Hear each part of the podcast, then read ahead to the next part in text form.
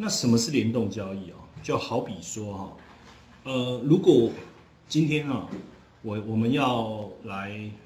你有兴趣想要来卖这个冰淇淋的话，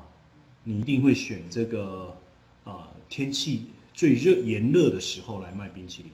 对不对？因为我们的联想，我们会有一个联想，就是说越热的天气，冰淇淋应该卖得越好，或者是说，或者是说。呃，寒流来袭的时候，火锅店的生意就会特别的兴隆。所以更简单的讲，假如我要卖这个冰淇淋的话，我要追踪的不是冰淇淋本身，而是气候的温度。如果我要卖火锅店的话，我要追踪的不是火锅店本身，我要追踪的是气候的温度，或者是说，如果下雨天的时候，行人一定会撑伞。所以，如果我要把我今天是一个卖伞的生意人，如果天气都不会下，如果气候很好都不会下雨，我花时间摆这个卖雨伞的摊子，肯定是浪费时间的。所以我就要去分析什么时候比较下雨的概率比较高，什么时候比较会下雨，那我再把我的伞推出来卖，可能销售的情况会比较好。那其实这都是一种联动式的想法。在逻辑的一个推理叫若 P 则 Q 啊，P 如果发生的话，Q 发生的可能性会比较高。若 P 则 Q 的概念，这就是我们把它运用在联动式交易的一种想法。啊，那当然这样的一个联动交易的概念，我们可以放在很多的市场，也就是说，我们去观察这个 A 跟 B 之间两者的关联性，发现说，如果 A 开始动的话，那通常 B 也会动，如果 B，呃，如果 A 开始动，B 通常就会开始有明显的一个发动。那这样子，很多人就说，那我为什么不直接分析 B 的走势？我为什么还要透过分析 A 的走势，再来去决定 B 要做什么？当然，我可以直接分析 A 的走势，但在联动交易的概念里面，往往 A 跟 B 两者之间可能有一个讯息的收集。是相对比较不容易的，哦，是相对比较不容易的。也就是说，如果 B 这个产品它的讯息的收集相对比较不容易，应该是说，我们往往只能落在技术层面上的分析的时候，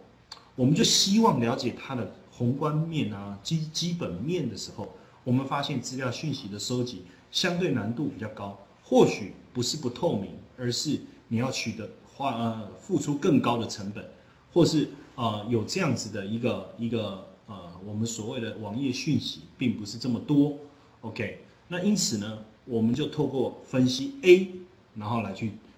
得到 B 要做什么样的一个结论。那通常在这样的一个组合的环境底下，通常 A 这个产品或者是这个品种能够得到的讯息都比较充分，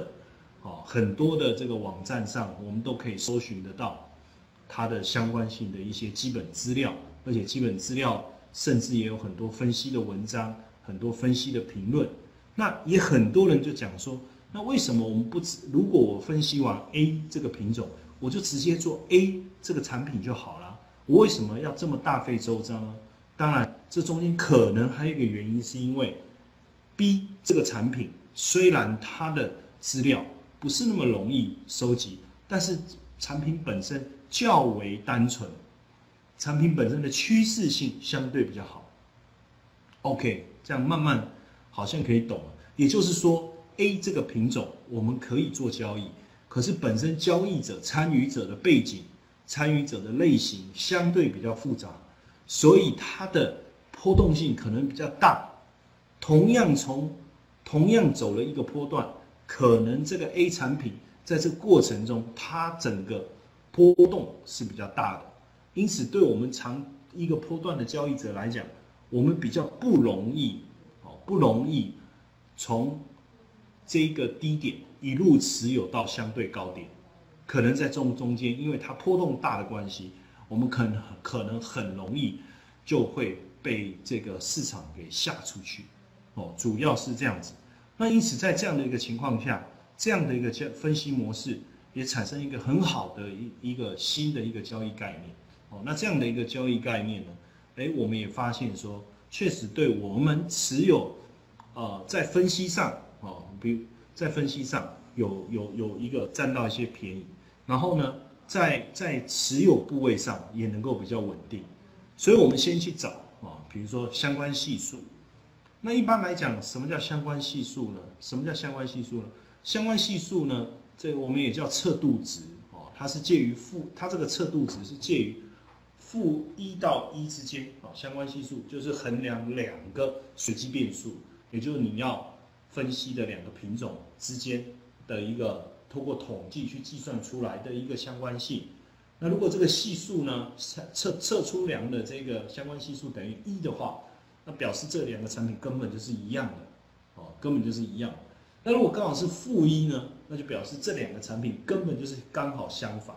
刚好相反哦，刚好相反。那所以呢，我们就做这样子的一个啊分析去研究，大幅度去测量两个产品之间它的一个相关系数。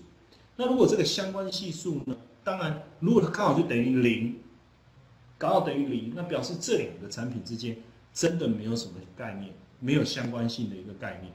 OK，那所以我们去看一下，如果它是一个高度正相关的，介于零点七到一哦，基基本上你在这个投资市场上。你要找到两个产品啊，它是真的相关系数等于一的，我们可以讲没有，除非这两个产品本身它的标的根本就是一模一样的，啊，那那基本上，比如说我们现在大部分所谈的，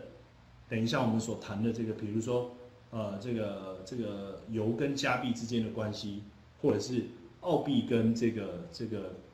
这个啊铁矿砂之间的关系。大概基本它的正相关都有在零点七附近，有时候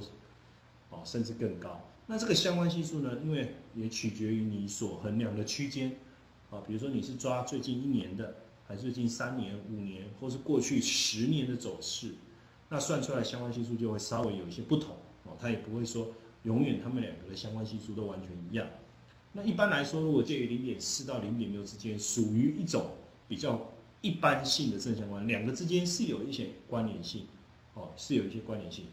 但是是不是那么样的啊？绝对又不是，属于一种普通的正相关。那如果是零点一到零点三，就属于低度正相关。基本上这两个也你可以讲，也严格讲起来，其实也没什么相关性。可能因为他们两个受到的呃所影响的一些要素是都非常的重复，所以两个看起来有一点相关性这样子而已。那如果在零零这附近呢，我们都基本上都在讲说是没有什么相关性的。那有正相关，当然就有负相关了大概理解就是这样子。